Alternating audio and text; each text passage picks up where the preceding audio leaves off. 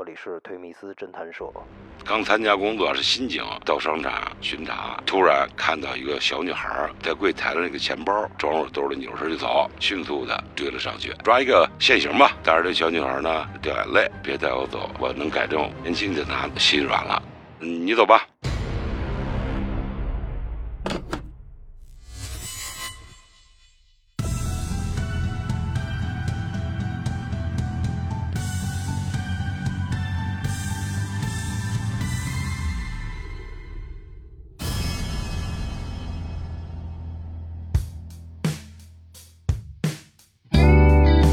大家好，欢迎来到推迷思侦探社，我是诗月。今天呢，我们请来了王老师，而且我听说老师要跟我们分享的这个故事是和情感有关的。我想先问一下老师，咱们今天讲的这个故事有没有什么标题或者名字什么的呀？今天要讲这个故事啊，标题呢就是一个年轻警察爱上了一个漂亮的女小偷。警察爱上了小偷。这个似乎是我们经常在小说或者电视剧里才能看到的剧情，非常的抓马。那话不多说，您赶紧跟我们讲讲这个故事呗。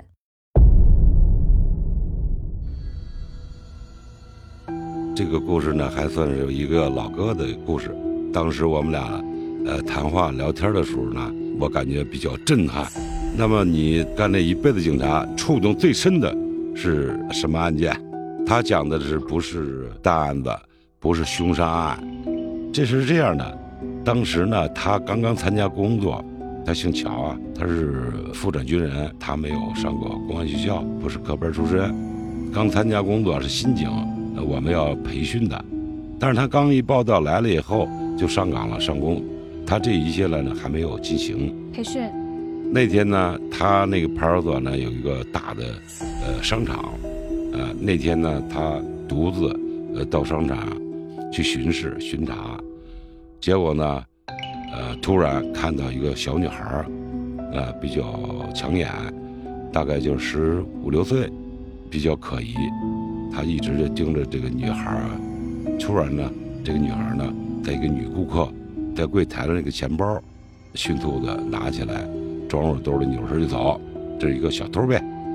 这么着呢，迅速的追了上去，当场抓一个现行吧。把这个小女孩啊带到了这个女施主跟前，说：“请问，说这是不是你的钱包啊？说那是我的钱包。说您钱包被他拿走了，被他偷走了。说这里头有多少多少钱？你看看是不是你的？说你看，他也说的比较准，钱也不多。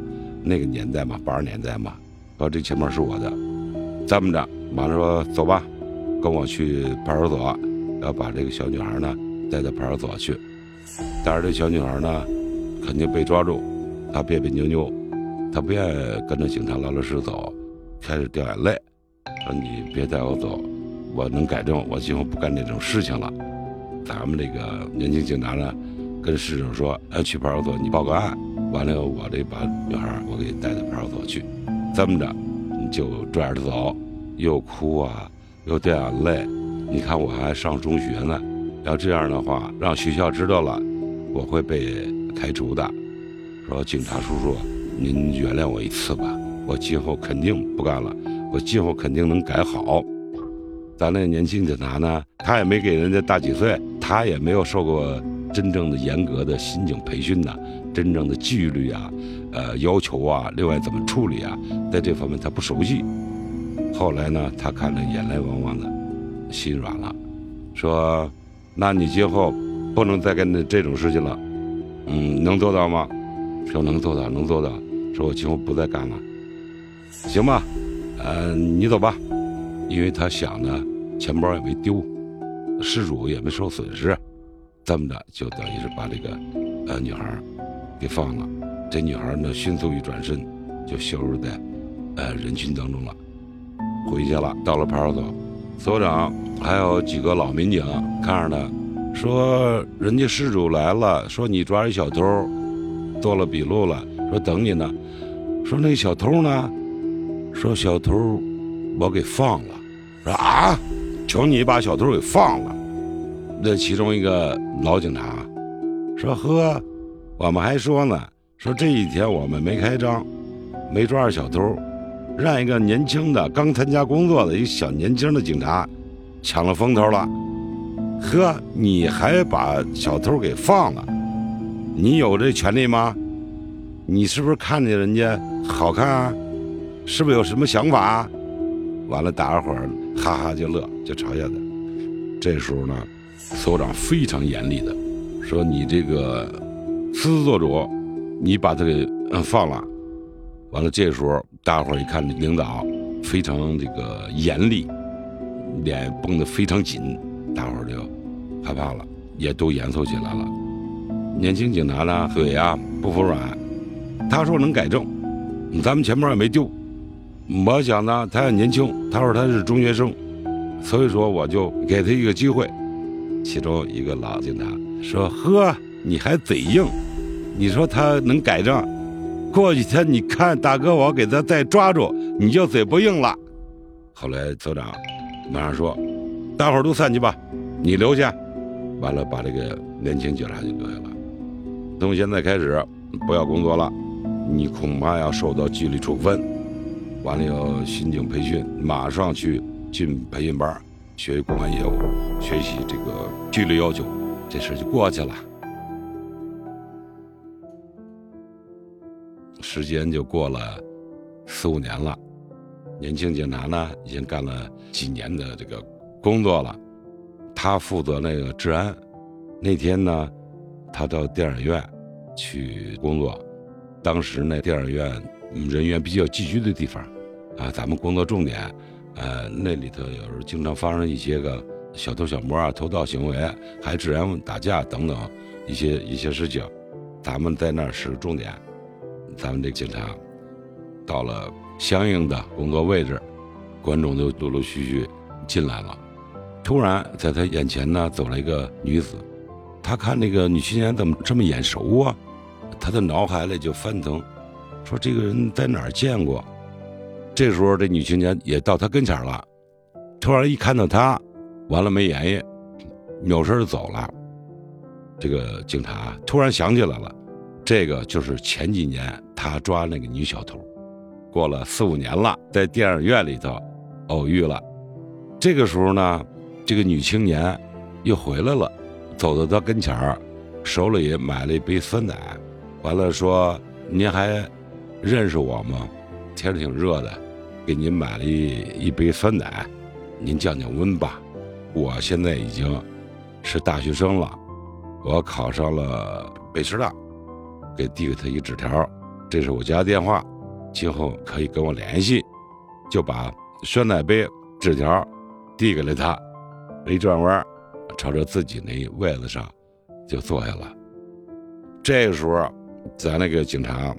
走出去了，走到这个休息大厅里去了，攥着这个酸奶留在手里了，赶紧再看那纸条，那电话没了，完了，对，没了，全是墨迹了，纸条就没消失了，那电话就消失了，完了，他想呢，再去找人家管人家要这个电话去吧，毕竟人是女孩子嘛，犹豫也没多想，这事儿呢就得过去了。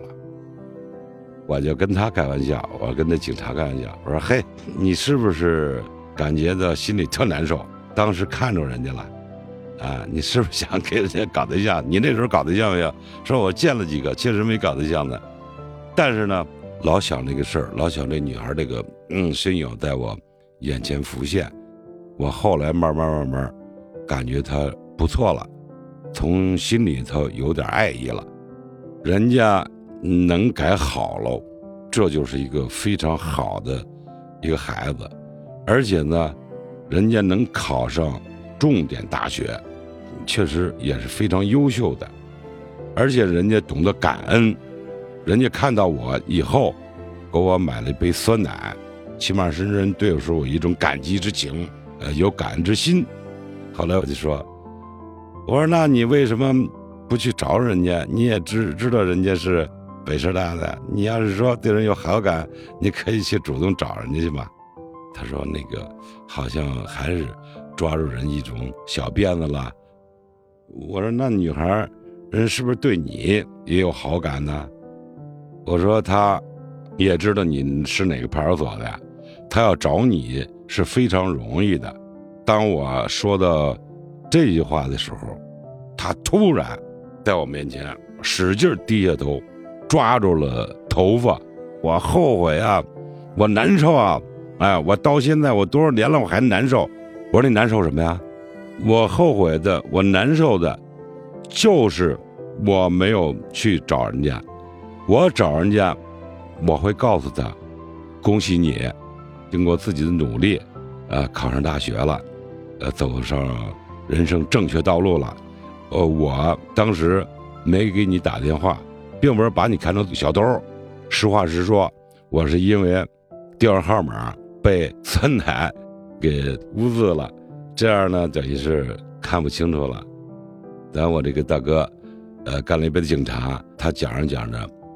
双眼啊，看向远方，眼圈也红了，满脸的皱纹，白发苍苍了，比较痛苦的表情，让我非常震惊。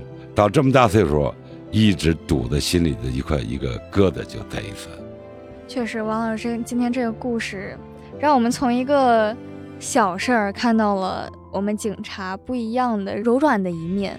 那我们也很感谢王老师今天给我们讲的这故事，我们也期待您之后能给我们讲更多关于警察他们生活当中的一些小故事，因为我们可能听到的更多的是他们在处理案件的时候遇到的一些事情，所以像您这么跟我们去讲他们内心深处很细腻东西的故事，真的太少了。我们期待您下次给我们讲更多这样的好故事。那我们今天的节目就先到这里，我们下期再见，感谢王老师。好的。